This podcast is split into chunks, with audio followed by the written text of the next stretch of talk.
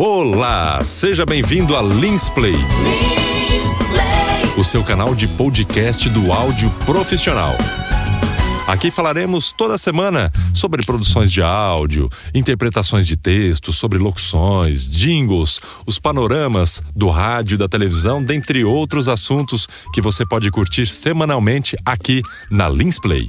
E hoje vamos falar sobre a edição de áudio. A edição de áudio é um trabalho técnico e perceptivo que visa a organização de materiais gravados para a produção de uma faixa sonora. E ela destina-se à criação de CDs de bandas, jingles, demos para grupos, narrações de vídeos, dublagens, mixagem de trilhas, produção de spots de rádio, retirada até mesmo do áudio de um filme ou criação de sons para videogames, dentre outras infinidades de aplicações profissionais dentro da tecnologia do áudio digital. E falaremos também sobre a locução profissional, que é um processo de narrar situações ou até mesmo ler interpretando um texto que acompanha um produto de comunicação audiovisual ou de rádio, sempre atento ao que a empresa esteja necessitando e dando vida aos fatos narrados através da voz do locutor ou da locutora profissional. E quando estão à frente de um programa de conteúdo jornalístico ou documental em rádio ou televisão, os locutores também podem ser confundidos como âncoras, embora estas duas funções sejam totalmente distintas.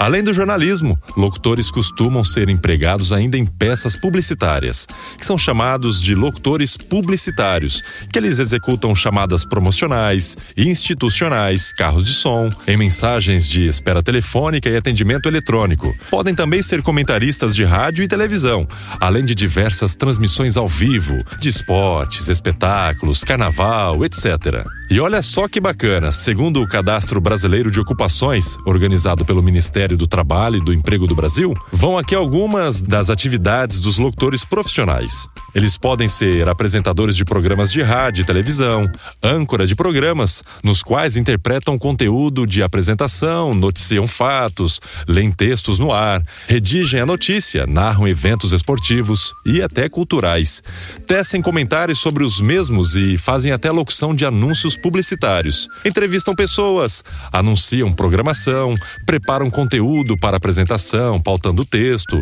até mesmo checando as informações, adaptando-se aos novos padrões da emissora e o público-alvo. Eles atuam também em rádio, televisão e eventos, bem como em mídias alternativas como cinema e agora a onda das mídias sociais que existem na tecnologia e na internet. Existem também os locutores de rádio, que o locutor de rádio é o responsável por transmitir transmitir informações, fazer comentários, entrevistas, interagir com o ouvinte, com seu público e apresentar propagandas para ouvintes de determinada estação radiofônica. O locutor também é aquele que empresta voz a um produto ou uma ideia. A atividade de locutor de rádio foi regulamentada em 1978 pela Lei de número 6615. De acordo com a legislação, o locutor pode trabalhar nas seguintes categorias: locutor anunciador, que é aquele que faz leituras de textos nos intervalos da programação. Tem também o locutor apresentador animador, que é aquele que apresenta e anuncia programas, realiza entrevistas e interage com o público ou ouvinte. Tem o locutor comentarista esportivo, que é aquele que comenta eventos esportivos e transmite informações comerciais. Além do comentarista esportivo, tem o locutor esportivo, que é aquele que narra e comenta os eventos esportivos, participa de debates e mesas redondas. Tem o locutor noticiarista de rádio, que lê programas noticiosos. E ainda o locutor e entrevistador, que é aquele que expõe e narra os fatos, realiza entrevistas. E para isso, para ser um locutor, a importância é ter uma dicção muito boa, que ela é fundamental a todo locutor de rádio. Um locutor deve ter a sua dicção em 100% para se tornar compreensível, senão ninguém entende nada. Além da interpretação, quando você interpreta um texto dentro do rádio, você deve levar em consideração diversos fatores como o ritmo, as músicas, plásticas da programação da rádio rádio, estilo do programa, sua voz e o objetivo do texto ou programa que você está fazendo. Aí vai uma dica para você que é locutor e está ouvindo esse podcast da Linsplay, hein? A interpretação de um texto gravado, por exemplo, é diferentemente de um comercial ao vivo, que por sua vez é diferente da interpretação de um programa romântico. A quantidade de pausas, de respiração que você faz dentro de um texto, dando mais ênfase ou não, né, determina se esse texto será rápido ou lento. Aí depende de acordo com ah, o noticiário, a mensagem que você está transmitindo daquele produto, daquele cliente, e assim vai sucessivamente.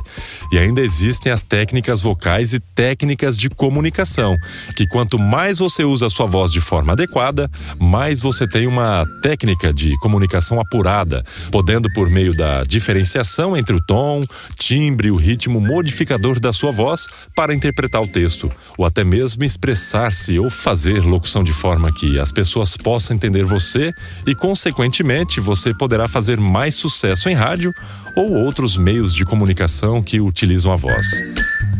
E esse foi o nosso primeiro podcast aqui da Lins Play. Eu espero você no nosso próximo programa. E se você gostou, clica aí no coraçãozinho para deixar um joinha pra gente. Você pode se inscrever no nosso canal e compartilhar com aquele amigo locutor ou que trabalha no meio de comunicação aí no rádio da sua cidade. Manda esse áudio para ele para ver se ele se identifica com alguma das coisas que nós falamos aqui neste podcast da Lins Play. Valeu!